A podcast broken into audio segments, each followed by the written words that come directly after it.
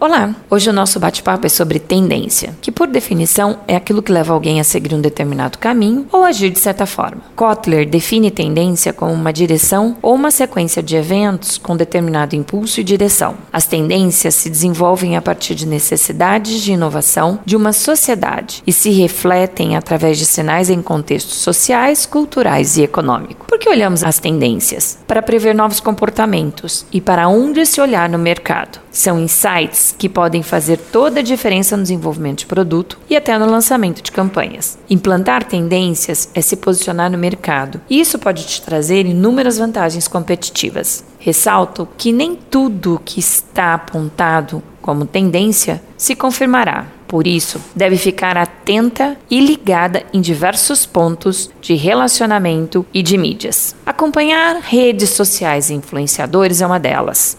Posicionamento dessas pessoas nos seus canais tem ditado tendências e aditado o mundo de consumo. Como também coletar feedback dos seus clientes. Relacionar com eles é de fundamental importância. Eles são como uma bússola de tendência, não para te responder o que será novidade, mas para entender as expectativas e as experiências. Isto é um indicador importante, porque te prevê se você vai manter ou perder mais cliente, possibilitando você fazer a melhoria no momento ideal. Se não conseguir relacionar com seu cliente, pesquisa de mercado. É uma alternativa para guiar informações que relacionam o comportamento do cliente. Também Observar seus concorrentes. É importante acompanhar não só o que essas empresas estão lançando no mercado, mas também como se comportam e se comunicam, além das avaliações dos clientes deles, já que elas podem dizer muita coisa, inclusive sobre as insatisfações. Também estar atento aos padrões de consumo e às modinhas. Cuidado! Algumas modinhas em tendência são passageiras, da mesma velocidade com que chegam, desaparecem. Use ferramentas de marketing digital. Existem inúmeras ferramentas para acompanhamento de tendências e concorrentes, mensuração e análise de dados. Muitas, inclusive, freemium.